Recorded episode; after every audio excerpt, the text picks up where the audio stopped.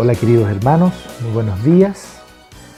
Acabamos de leer en Primero de Reyes, capítulo 19, y les voy a pedir que mantengamos nuestra Biblia abierta aquí en este capítulo, en el capítulo 19 del primer libro de Reyes.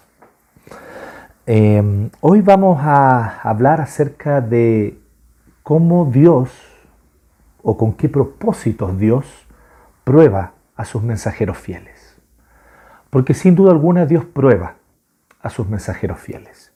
Y cuando decimos Dios prueba no nos estamos refiriendo a que Dios los tiente o que de alguna manera, eh, negando evidentemente eh, lo que ya nos dice la palabra del Señor en el Nuevo Testamento, de que Dios no es tentado por el mal, ni Él tienta a nadie.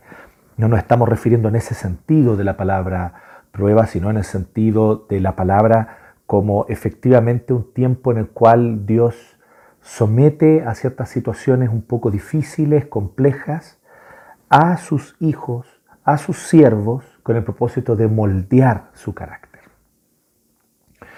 Y efectivamente Dios prueba a sus mensajeros fieles. Como ya vimos, ya eh, hace un tiempo, hace un par de domingos atrás, ¿cierto? Y, vimos también la semana pasada con, con nuestro presbítero Héctor, nosotros podemos hablar de dos niveles en el cual podemos utilizar la palabra profeta. El primer nivel es eh, el nivel más clásico, ¿cierto? Y que generalmente asociamos con la palabra profeta, que es el oficio de profeta. Es alguien que cumple un oficio, que Dios lo separa para ello, le provee dones, dones de hecho extraordinarios, mediante los cuales esta persona no solamente recibe revelación directa para transmitir el mensaje de Dios, sino que también muchas veces eso viene asociado con otros dones milagrosos, realizar milagros como por ejemplo clamar para que caiga fuego del cielo o para que un niño que estaba muerto resucite, como vemos que ocurre con Elías. Pero no solo eso, también existe un segundo nivel en el cual podemos utilizar la palabra profeta. Y es en un sentido más amplio, es en el sentido de el profeta como aquel que lleva el mensaje de Dios para las personas y que transmite este mensaje de Dios. Y en ese sentido, somos un pueblo de profetas, la iglesia del Señor. El apóstol Pedro en el Nuevo Testamento dice que nosotros somos un real sacerdocio, linaje escogido, real sacerdocio, para que anunciemos las virtudes de aquel que nos llamó de las tinieblas a su luz admirable. O sea, allí nos dice que somos reyes, que somos sacerdotes y que somos profetas porque anunciamos las virtudes de aquel que nos llamó de las tinieblas a su luz admirable. Por lo tanto, este, este, hecho de ser aquellos que cargan la palabra de Dios, que la transmiten, que anuncian el Evangelio, que, que comparten el Evangelio con otros, nos hace a nosotros también ser de esos mensajeros fieles que cumplimos una función profética en el mundo. La iglesia cumple una función profética en la historia. Tiene el deber solemne dado por Dios de proclamar la verdad en medio de ideologías, de mentiras y de muchas falsedades que buscan seducir nuestros afectos y conquistar nuestros corazones. Entonces somos llamados a proclamar la palabra, a conocerla, pero también a vivir conforme a ella. De alguna manera, por lo tanto, somos nosotros llamados a, en un amplio sentido de la palabra, reflejar un poco a Elías. Y por eso en estos tres mensajes que hoy terminamos de ver la vida de Elías, eh, con el mensaje de hoy vamos a cerrar lo que es ver solamente un panorama de la vida de Elías. Bueno, queremos nosotros mostrar cómo la vida de Elías es de alguna manera también un reflejo de la vida de la iglesia en el mundo, la vida de la iglesia en la historia. Y esto no es una idea que se nos haya ocurrido a nosotros, que se me haya ocurrido a mí, esta es una idea que está en la propia Biblia. En el libro del Apocalipsis, el apóstol Juan, él compara a la iglesia con Elías y el ministerio de Elías durante el tiempo de Acab. Y él compara el testimonio de la iglesia en el mundo, el testimonio de la iglesia en ese contexto de Juan, en el tiempo del Imperio Romano, en el siglo I, cuando le está escribiendo el Apocalipsis. Bueno, en ese contexto él compara a la iglesia de Cristo, a cualquier comunidad de creyentes, los compara con el profeta Elías. Somos una comunidad de sacerdotes, llamados a proclamar las virtudes de aquel que nos llamó de las tinieblas a su luz admirable, mediante nuestra vida, nuestros actos, nuestras acciones y ciertamente nuestras palabras también. Pues bien, Hoy vemos que Dios prueba a sus siervos fieles, como les decía. Este es el título, de hecho, para los jóvenes que están anotando. Dios prueba a sus mensajeros fieles, disculpen, a sus mensajeros fieles. Y esto efectivamente es así porque Él tiene múltiples propósitos con que esto ocurra. Y de alguna manera esto también va perfeccionando, puliendo, para que nosotros podamos también cumplir el propósito y la misión que Él nos ha encargado también. Así que hoy nosotros vamos a ver eh, cinco, cinco propósitos o cinco eh, razones mediante las cuales o para las cuales Dios prueba a sus mensajeros fieles. Vamos a ver que Dios prueba a sus mensajeros fieles con cinco razones o motivaciones muy importantes. ¿sí? Y la primera de ellas es que Dios prueba a sus mensajeros fieles porque así revela nuestra debilidad. Esto no suena muy agradable. A nosotros nos gusta pensar que somos fuertes, firmes, que tenemos las cosas claras, que nuestras certezas son total y absolutamente claras y que nada las va a hacer tambalear. Nosotros pensamos que nuestro carácter es un carácter ejemplar. O si no pensamos que un carácter ejemplar, caramba, que nos ofendemos cuando alguien nos dice o nos apunta un defecto de nuestro carácter. ¿Por qué? ¿Por qué esa molestia tan interna que parece que nos sale de las vísceras? Nadie nos puede criticar, porque pensamos que somos incriticables. De alguna manera nos encanta pensar que tenemos un carácter más fuerte, más firme y más perfeccionado del que realmente tenemos. Esto ocurre con todos nosotros. Tristemente ocurre con muchos de nosotros que conocemos el Evangelio. Conocemos que el mensaje del Evangelio, la esencia del Evangelio, es que Dios no vino a salvar a los buenos, porque de hecho no es justo ni un uno. Dios vino a salvar a aquellos pecadores perdidos que no pueden redimirse a sí mismos. Pero nosotros insistimos con esto, en que sí, yo puedo tener algunas fallas, tengo defectos, todos los tenemos. Esta frase genérica nos blinda para que así nadie realmente nos critique y nos apunte con el dedo cosas muy claras y específicas que en nuestro carácter causan daño a otros, pecan contra el Señor, opacan la gloria de Cristo en nuestra vida. Y tú tienes esas cosas en tu carácter, ciertamente, ciertamente, yo cargo con muchísimas de esas cosas en mi carácter. Problemas, que más que problemas, ¿sí? tal vez la palabra problemas no es la mejor palabra, porque son de hecho muchas veces, y muchos de ellos son pecados, muchos de ellos son porfías de nuestro corazón, muchas veces son transgresiones y contumacias de nuestro corazón. Y más contumaces somos, doblemente contumaces, cuando alguien nos critica o nos apunta con el dedo o nos hace ver que hemos pecado, que tenemos una falla de carácter, no nos agrada. Pero entonces vienen las pruebas. Y ante las pruebas, las dificultades, nuestras fallas de carácter se vuelven evidentes a aquellos que menos las vemos, que somos nosotros mismos. los que están a nuestro alrededor, los que viven con nosotros, comparten la casa, la familia con nosotros, identifican claramente nuestras claras deficiencias pecaminosas de carácter. Pero nosotros mismos no las vemos. Nos miramos en un espejo muy favorable hasta que llegan las pruebas.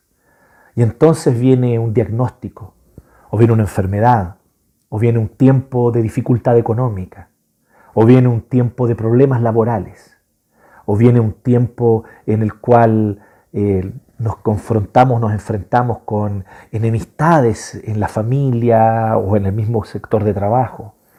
Y entonces estas pruebas nos hacen a nosotros eh, eh, sentirnos débiles, y por lo tanto comenzamos a tomar conciencia de esta debilidad. Este es el primer propósito. Dios prueba a sus mensajeros fieles porque así revela nuestra debilidad. ¿No fue eso lo que ocurrió con Elías? Sí, Elías era tremendo. Elías era un ejemplo, y no solamente un ejemplo de fe, sino que también, sin duda alguna, un varón del Señor. Y nosotros probablemente somos una alpargata, no somos nada al lado de Elías. No somos bebés de pecho que apenas están aprendiendo a caminar y a firmarse con sus piernas al lado de un hombre de fe como Elías. Pero aún así Elías tenía debilidades de su carácter que se revelaron.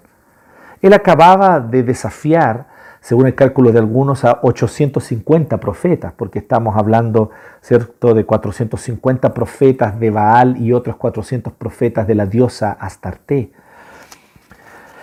Y entonces él había clamado al Señor y había bajado fuego del cielo, digamos. Esto no es algo que ocurre con cualquiera, pero a pesar de eso, dice el verso 3, que después que Jezabel hizo una amenaza contra él, y yo no estoy diciendo que esa amenaza sea un juego, porque no lo es. Jezabel es una mujer poderosa a la cual temer, así que con justa razón cualquiera de nosotros temería ante una mujer con tal despliegue de poder y de astucia que además tenía Jezabel. Así que a mí no me parece para nada que, que, sea un tema liviano, no estamos diciendo eso, pero evidentemente, por otro lado, tenemos aquí Elías, digamos, no, no, es, no, no, es, un, no es un Jonathan Muñoz, no es un, cualquiera de ustedes, ¿no? Estamos hablando de el profeta que oró y dejó de llover por tres años y medio. Estamos hablando de aquel profeta que oró y el niño que estaba muerto resucitó. Estamos hablando del profeta que delante de todos esos testigos clamó al Señor de manera humilde y sencilla y fuego descendió del cielo y consumió el holocausto. Y ahora resulta que este poderoso profeta del Señor se asusta. Elías se asustó y huyó para ponerse a salvo. Entonces hasta aquí empezamos a ver que se revelan las debilidades de carácter, pero sigue más allá cuando dice cuando llegó a Berseba de Judá, dejó allí a su criado, probablemente un muchacho, un jovencito, ¿sí? Cuando habla de criado aquí probablemente se refiere a algún jovencito eh, eh, eh, que ayudaba y apoyaba en llevar cosas, ¿ya? en cargar algunas cosas, en fin. Lo dejó allí y caminó todo un día por el desierto. Llegó a donde había un arbusto, se sentó a la sombra con ganas de morirse. Ya esta debilidad se revela como algo más profundo. Algo nos comentaba ya el presbítero Héctor la semana pasada, efectivamente, de todo indica que Elías está pasando por una situación de estrés, de complejidad ¿no? emocional. Bueno, si usted tenía alguna duda de eso, será, eh, simplemente sigue con el contexto. Eso lo vimos la semana pasada en el capítulo 18. Si usted sigue ahora aquí el 19, va a ver que eso es evidente. Con ganas de morirse, estoy harto, Señor, quítame la vida, pues no soy mejor que mis antepasados. Elías está en un estado de depresión, eh, debido probablemente a una fuerte carga de estrés. Como muchos tal vez de nosotros en estos días ha tocado enfrentar este tipo de situaciones, este tipo de, de situaciones emocionales. No soy mejor que mis antepasados, quítame la vida. Y esto es el primer propósito con el cual Dios prueba a sus mensajeros fieles, porque así revela nuestra debilidad. Y aquí queda revelada, claramente revelada, la debilidad de Elías. Pero la historia no, termina allí. Dios prueba a sus mensajeros fieles también con otro propósito, porque así nos enseña a depender de Él. Esta es la segunda razón, el segundo motivo, el segundo propósito con el cual Dios prueba a sus mensajeros fieles. Dios prueba a sus mensajeros fieles porque así nos enseña a depender de Él. Por lo tanto, primero revela nuestra debilidad un acto que a nosotros, arrogantes y orgullosos como somos, nos parece cruel. Porque esa es la característica de la arrogancia, ¿no? Se victimiza, tiende a ser muy, muy victimista. Y entonces a nosotros nos parece, pero ¿cómo es posible que Dios nos pruebe para que se revelen esos hoyos, esos problemas de carácter? Es que de otra manera no los vemos, de otra manera no estamos conscientes de ellos. Pero cuando por fin estamos conscientes de estos hoyos de carácter, cuando por fin estamos conscientes de las debilidades profundas y pecaminosas que cargamos en nuestro ser, entonces acudimos a Él o entonces estamos en condiciones para por lo menos depender de Él y ver su sustento, el sustento del Padre, el sustento de Dios en nuestra vida. Así que dice que se acostó debajo de un arbusto y se quedó dormido, nos dice. Y de repente un ángel lo tocó y le dijo, levántate, come. Elías miró a su alrededor y vio en su cabecera un panecillo con carbones calientes, un jarro de agua, comió, bebió, volvió a acostarse a dormir. No sabemos cuánto tiempo estuvo allí, pero recibió un tratamiento preciso para lo que él necesitaba. Después de una situación de un estrés muy fuerte y de una carga de, responsabilidad muy grande sobre sus hombros. y luego de enfrentar amenazas de muerte, con todo lo que esto disparó en su propio ser y carácter, este estado, por así decirlo, depresivo, profundamente depresivo en la vida de Elías, vemos que el Señor le da lo que él necesita. ¿Sabes qué necesitas cuando tú estás empezando a revelar una cierta tendencia depresiva? Necesitas dormir, necesitas alimentarte bien, necesitas tomar agua, hidratarte. Pregunta esto a cualquier médico, pregunta a un, médico psiquiatra, pregunta a un médico neurólogo. Ellos te van a confirmar que esto es así. Pregunta a un profesional de la salud mental, a un psicólogo. Tú vas a ver que efectivamente esto es así. Muchas veces las horas de dormir y la falta de horas de dormir es uno de los elementos fundamentales para mantener nuestra salud mental. Obviamente el alimentarnos bien, obviamente el mantenernos también bien hidratados. Y aquí nosotros vemos que están estos tres elementos. Hay comida, hay agua, hay tiempo y espacio para descansar y dormir. Para descansar y dormir.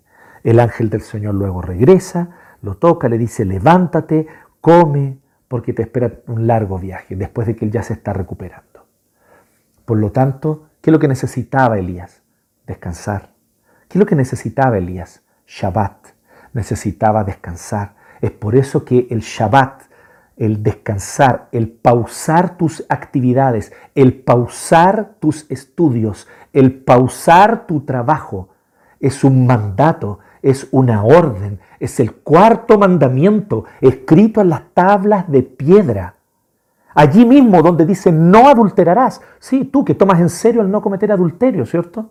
Que sabes y entiendes que es algo grave, y que lo evitas a toda costa. Tú que entiendes que dar falso testimonio es un gravísimo pecado y que buscas siempre decir la verdad y no mentir. Tú que entiendes que el asesinato es un grave pecado y buscas no atentar contra la vida de tu prójimo. Tú que entiendes claramente que robar es gravísimo delante del Señor, no importando la cantidad. Pueden ser millones, pueden ser solo 100 pesos, pero tú sabes que cuando tomas algo que no te corresponde, has pecado contra el Señor. ¿Por qué sabes eso? Porque hay 10 mandamientos que te enseñan claramente que es pecado. Pues bien, en esos mismos 10 mandamientos dice, acuérdate del día de reposo para consagrarlo, para santificarlo. Haz en los seis días restantes todo tu trabajo y tu obra, pero ese día conságralo al Señor, dedícalo al culto a Dios y luego entonces con tu familia descansen, disfruten, pasen tiempo juntos, porque ese es el día del Señor. Shabbat. El, el, Dios que nos creó sabe de qué necesitamos y que necesitamos de Shabbat, que el domingo no es para estudiar, que el domingo no es para adelantar trabajo para lo que tengo que hacer la semana, el domingo es el día del Señor.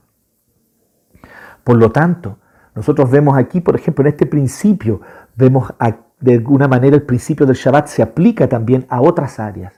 El principio del Shabbat también se aplica a cuando nosotros necesitamos vacaciones, descansar, dejar atrás tal vez algunas responsabilidades. Habían otros tipos de Shabbat en la Biblia, como el año del jubileo. Cada siete años ellos debían descansar la tierra y no trabajarla. Hay Shabbat de otro tipo también en la Biblia. Y aquí era lo que necesitaba Elías. Así que Dios prueba a sus mensajeros fieles, porque así nos enseña a depender de Él. Se revela en primer lugar nuestra debilidad. Pero entonces, ¿qué hace el Señor? Suple nuestra debilidad. Viene y nos atiende, nos cuida con cuidados paternales. Y esto es lo que el Señor hace con Elías. Elías era hombre sujeto a pasiones. ¿Has oído hablar tal vez de alguien por allí? Lamentablemente, no sé si te ha tocado escucharlo, que un cristiano no le da trastorno de ansiedad generalizado, o que un cristiano no puede tener ataques de angustia, o que un cristiano no puede deprimirse. Qué lamentable si has escuchado esto. No es correcto, no es bíblico, no es realista, no es lo que la Biblia nos muestra. Efectivamente, hombres y mujeres de Dios, creyentes, salvos, hijos del Señor, salvos por gracia, pasan también por problemas muy difíciles en cuanto a su salud emocional y mental. Y ocurrió con Elías, un gigante de la fe. Con mucha mayor razón puede ocurrirte a ti también. Así que descansa, aliméntate bien, hidrátate. Sigue los cuidados del Señor para tu vida. Pues bien, en tercer lugar, nosotros vemos que Dios prueba a sus mensajeros fieles porque así nos hace anhelar su presencia. Y aquí viene la sección más larga de lo que ya leímos en este capítulo 19. Dios prueba a sus mensajeros fieles porque así nos hace anhelar su presencia. ¿Qué ocurre entonces? Dios le dice, levántate y entonces ven y a donde yo te voy a conducir. Y Dios lo conduce.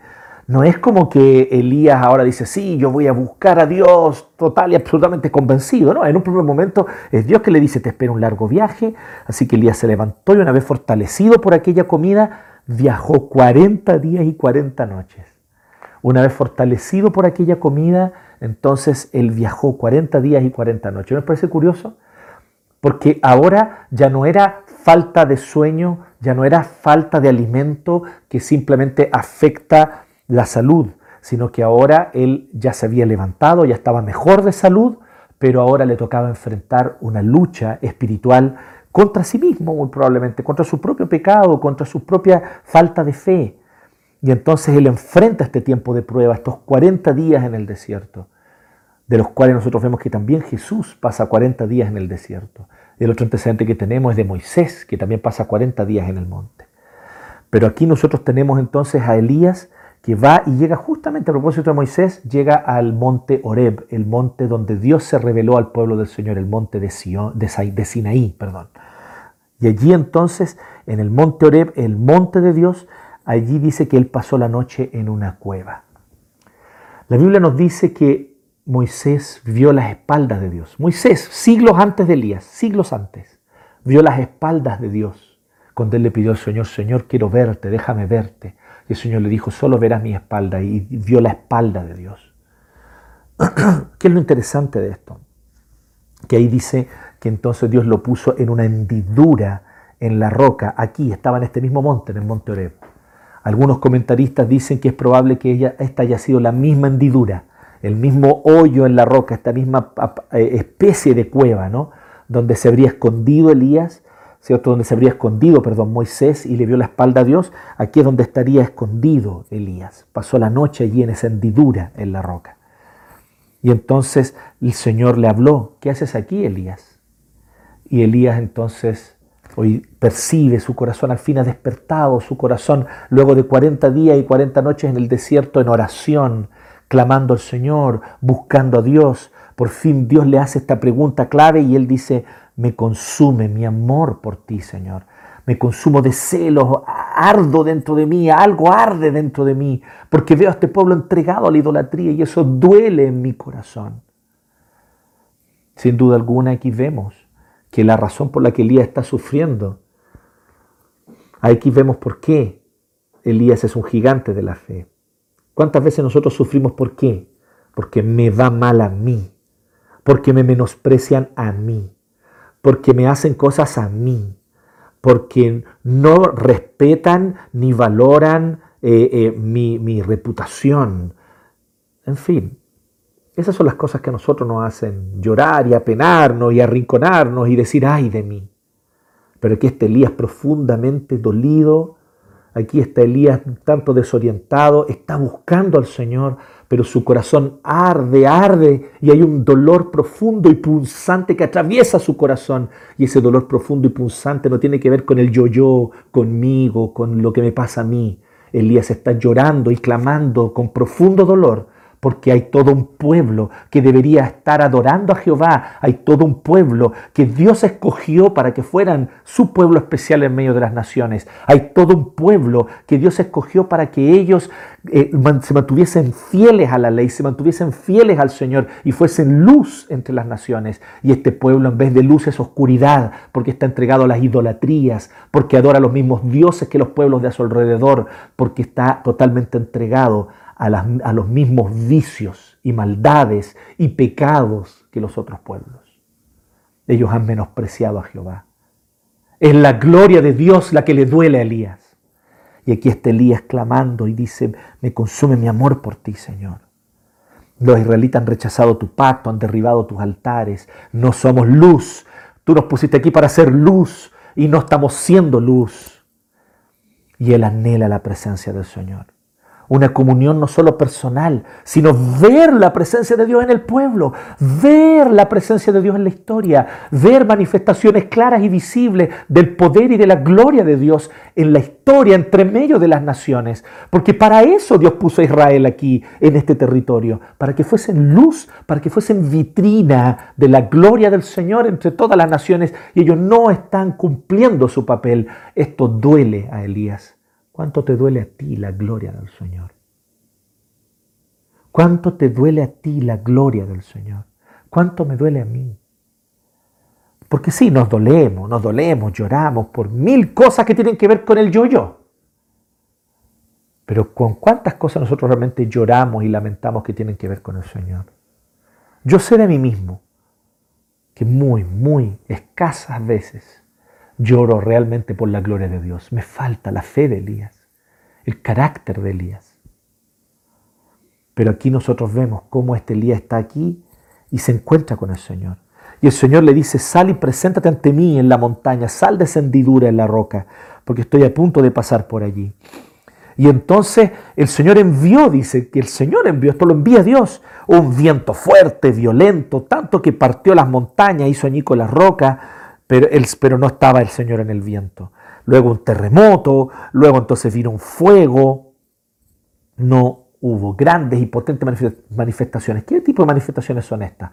Las mismas que ocurrieron cuando Dios entregó su ley en este mismo monte al pueblo a través de Moisés.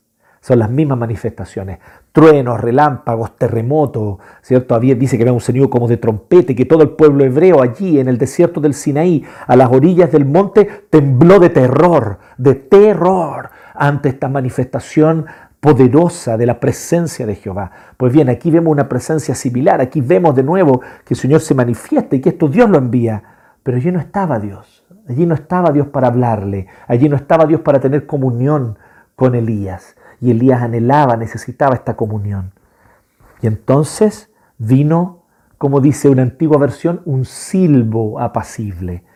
Como bien dice aquí, aquí dice un suave murmullo, una brisa suavecita, como un murmullo. No era ese potente terremoto, no era ese fuego terrible, no era ese viento que partía las rocas. Era un suave murmullo, una brisa. Y Dios le dice, ¿qué haces aquí, Elías? Y de nuevo Elías le dice, me consume mi amor por ti, Señor. Han rechazado tu pacto, han derribado tus altares, a tus profetas los han matado a filo de espada. Hasta aquí es verdad lo que está diciendo Elías, pero entonces él dice algo que es su percepción personal, pero que no es real. Él dice, soy el único de los que te sirve que ha quedado con vida. Y ahora quieren matarme a mí también. Esto es lo que le dolía a Elías. Elías pensaba que él era el único. Y como él pensaba que él, era el único, él dice, si me matan a mí, se acaba el testimonio del Señor en la historia. Si me matan a mí, se acaba el testimonio de Jehová en medio de las naciones. Si me matan a mí, se acaba esto. Esta profunda desesperanza y dolor es lo que carga Elías. Pero el Señor le habla en un silbo apacible. Él sabe lo que necesita Elías. No truenos, relámpagos, fuego, terremoto. Él necesita este abrazo tierno, dulce y amoroso del Padre. Y esto es lo que encuentra Elías allí, comunión. ¿Cuántas veces nosotros estamos ocupadísimos, necesitando mil cosas? Necesito alimentarme mejor, necesito un mejor trabajo, eh, necesito mejores condiciones para llevar a cabo mis proyectos, mis ideas. Estamos necesitando mil cosas, pero ¿cuándo fue la última vez que tú sentiste que necesitas tiempo, con Dios. Las pruebas vienen a eso también. Si algo las pruebas vienen en nuestra vida es para mostrarnos, sacudirnos y decirnos hasta cuándo vas a seguir buscando esas cosas que son superfluas al lado de buscar al Señor y tener comunión con Él. Por eso Dios prueba a sus mensajeros fieles, porque así nos hace anhelar su presencia. Es lo tercero.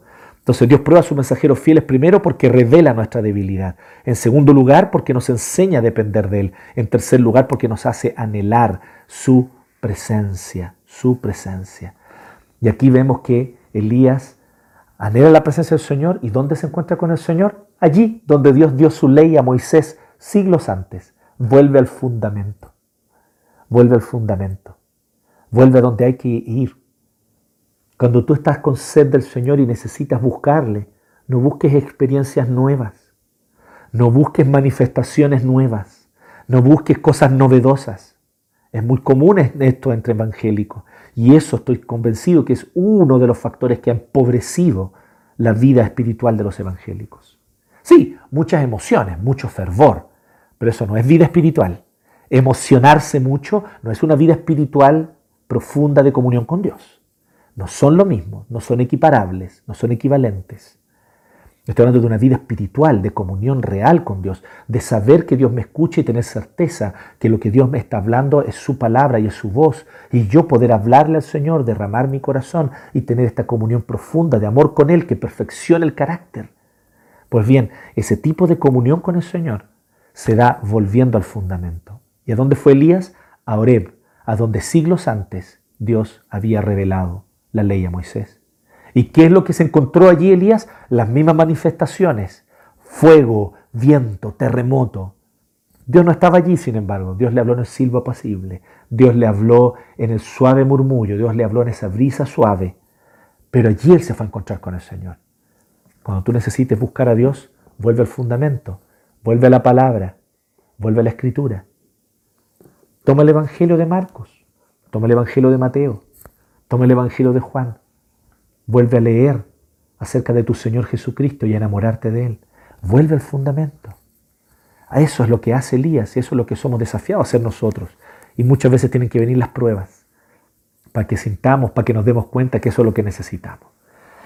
En cuarto lugar, Dios prueba a sus mensajeros fieles porque así nos prepara para unirnos a su plan. Por eso Dios prueba a sus mensajeros fieles, porque así nos prepara para unirnos a su plan. Y aquí es donde viene entonces lo siguiente. El Señor le habla y le dice, pues bien, regresa por el mismo camino, ve al desierto de Damasco. Ya el Señor ya lo abrazó, lo envolvió con esta brisa, lo envolvió con esta brisa suave y este suave murmullo que le habló al oído y con su presencia dulce consoló su corazón, lo llenó de su presencia y ahora entonces Elías está listo para poder ser usado por Dios. Así que él le dice, regresa por el mismo camino, ve al desierto de Damasco y entonces le carga algunas importantes misiones y le da una visión amplia de lo que él quiere hacer. Dios no solo quiere actuar en Israel, Dios quiere actuar en el mundo. Hay un poderoso imperio que se está levantando, hay una poderosa ciudad que se está levantando sobre otras, hay un poderoso pueblo que está armándose y que prontamente ellos van a poseer todo el, Oriente Medio con su poderío y lo van a conquistar. Por lo tanto, Dios le dice, prepárate para ir y a ungir como a Hazael, como rey de Siria. Siria, nación pagana que no teme al Señor, no es el pueblo de Dios, son idólatras. Pero aquí vemos que Dios tiene control sobre los eventos internacionales y hace partícipe a Elías de estos eventos globales e internacionales. Cuando le dice que vaya entonces a donde Jehú, y hijo de Nimsi como rey de Israel, y ahí entonces que lo unja. O sea, se va a acabar el linaje de Acab, se va a acabar y va a venir Jehú. Y luego entonces dice, y unge Eliseo para que él te suceda como profeta. O sea, ¿qué es lo que le está diciendo? Mi obra continúa, Elías. Yo no detengo mi actuar en la historia. Tú podrás estar desanimado.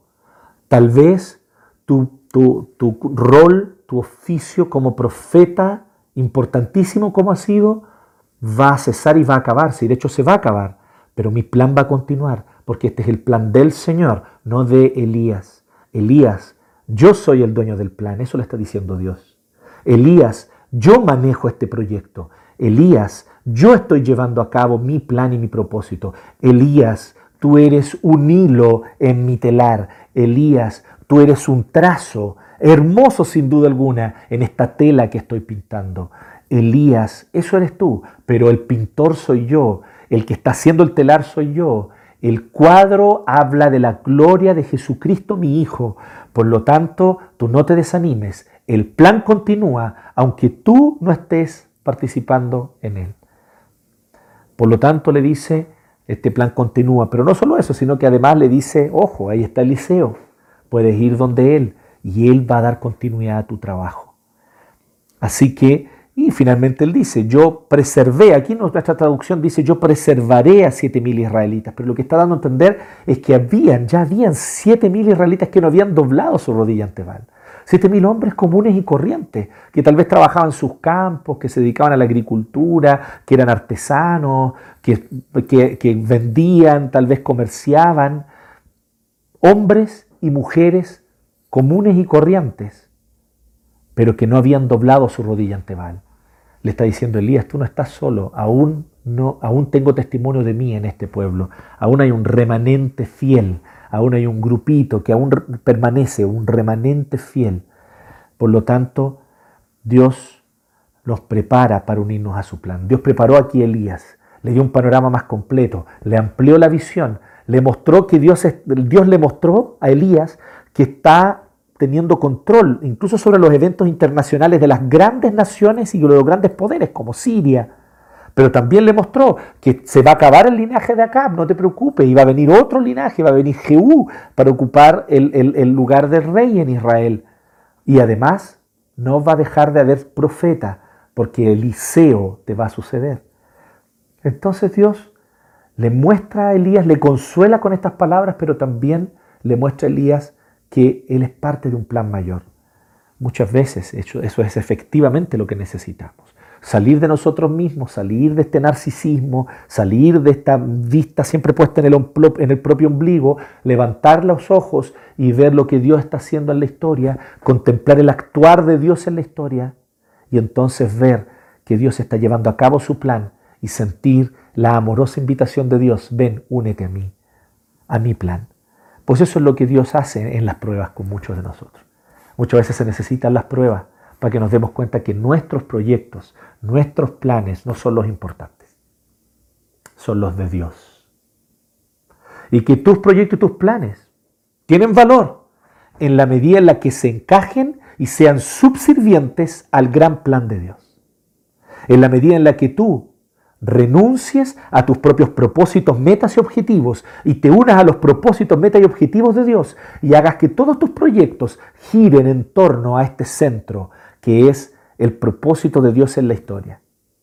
Eso es lo que Dios quiere, que tú formes familia para manifestar su gloria en el mundo, que tú tengas hijos para, formar su, para manifestar su gloria en el mundo, que tú tengas esposo, tengas esposa para manifestar su gloria en el mundo, que tú tengas un oficio, un trabajo, una profesión, no para que tú tengas tu sustento y tú seas exitoso y todos te reconozcan. Esto no se trata de ti, Dios te está dando esa oportunidad de estudio, de capacitación o ese trabajo, ese oficio al cual te dedicas, para que en Él y mediante Él tú manifiestes la gloria de Cristo en el mundo y en la historia. Aquí toda tu vida se trata de un centro y ese centro no eres tú, ese centro no soy yo, el centro de mi vida es Cristo, el centro de tu vida es Cristo. Y por lo tanto, cuando Dios nos invita a participar de su obra, nos está haciendo una maravillosa invitación. Sal, sal por fin de tu ensimismamiento narcisista. Abre los ojos, ve que esta historia es más grande que tú y que yo. Y aquí se trata de revelar a Cristo en el mundo y en la historia. Dios sigue adelante con su plan. Nada, absolutamente nada, detiene ni jamás detendrá el plan de Jehová en la historia. Por lo tanto, Dios mediante las pruebas nos hace despertar a todo esto. Es como un sacudón. Vienen las pruebas y nos sacudimos y decimos, ay, nos sacudimos de las metas vanas de este mundo, nos sacudimos de las metas superficiales de, este, de esta vida.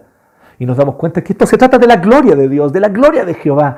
Y entonces el Señor nos invita, únete a mi obra, Únete a mis planes, sí, con tu oficio, con tu trabajo, con los dones que te di, pero únete a mi gloria, a buscar mi gloria sobre todo, únete a mis propósitos en la historia. Dios nos prepara para unirnos a su plan, es en cuarto lugar lo que vemos. Y finalmente, Dios prueba a sus mensajeros fieles porque así nos guía a caminar con otros.